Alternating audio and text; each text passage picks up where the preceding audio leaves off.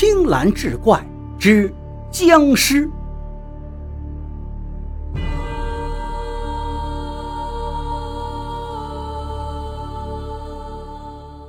黄昏将近，天上乌云翻滚，隐隐传来了阵阵雷声。鲁南临清县的山道上有三个人蹒跚而行，除此之外再无行旅之人。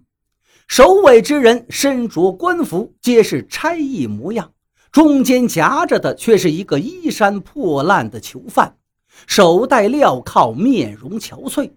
那打头的差役身材消瘦，个头颇高，此时不住地仰首望天，面有焦急之色。那断后的差役身材较矮，也是一副疲惫不堪的模样，口中不时对囚犯连声催促。三人行不多时，忽然天空中一道闪电划过，为首的差役忧色更浓，对同伴道：“刘兄弟啊！”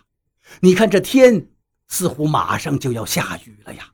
那矮个差役应道：“是啊，我看须得找一个打尖住宿的地方才是，千万莫被浇成个落汤鸡呀！”那为首的差役举目四顾一番，道：“哎呀，可是这荒山野岭，莫说是客栈了，就连这路上竟也没有半个人影。”矮个差役喘口气道。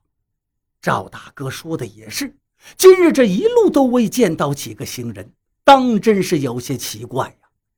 二人说话间，又是一阵雷声不住的响起，随即豆大的雨点便砸了下来。三个人瞬间全身皆被淋透，连鞋里都是泥水黄汤。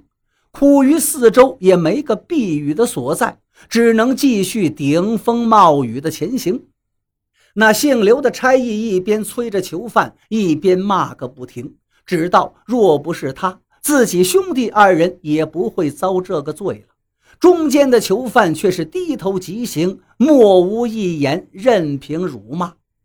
为首的差役名叫赵刚，此次是和同伴刘成一道押解犯人去菏泽的，不想在这偏僻处遇上了风雨，路边偏偏连户人家都没有。心中不由得大为焦灼，眼看天色逐渐暗了下来，风雨却愈加猖狂，连一丝停歇的意思都没有。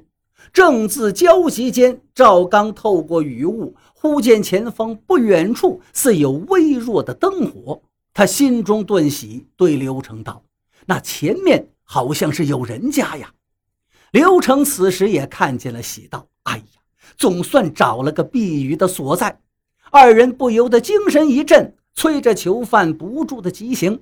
不多时，便见两间茅屋在山林间前后而坐，一点灯光从窗隙中微微透出。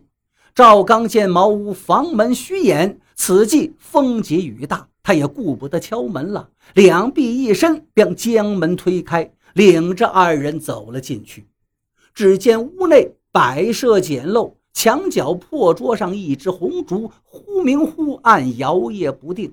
桌前一个身着白衣的长发女子正背身坐在长凳上，双肩微耸，似乎在不住的低泣。对有人进来也未能察觉。赵刚心中暗道：原来这家只有女主人在呀！当即轻咳一声。那女子闻听，不由身形一颤，随即停止了哭泣，却并未回过头来。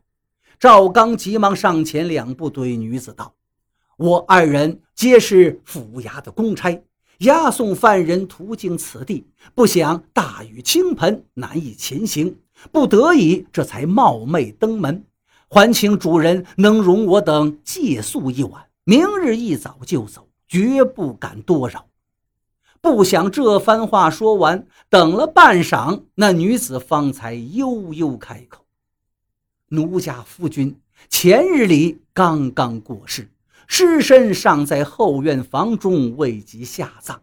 家里除了奴家一个寡妇外，再也没有别的亲人了。若是留宿你们，只怕不太方便了。”赵刚见他说话，却始终没有把头转过来，心中不禁有些奇怪，随即便想，也恐是女子寡居、见客不便之故吧。只是此时三个人又冷又饿，筋疲力尽，外面又是狂风暴雨，实在不情愿再赶夜路，于是又恳求道：“这荒山野岭，既无人烟，实在是难以赶路，还请大嫂行个方便才是啊！”那刘成更是不愿再走了，当即也在一旁附和。如此说了半晌，女子似乎经不住乞求，叹口气道：“既如此，奴家也只好容留你们一宿。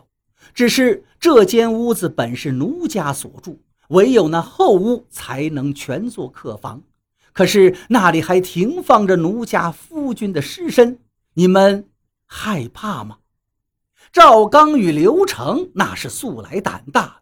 何况此时只求找个落脚之地，能休息一晚。听女子应允下来，已是欣喜万分。赵刚急道：“无妨无妨，我等都是走南闯北，百无禁忌之人。再说住在后屋也是理所当然，不劳您担心。”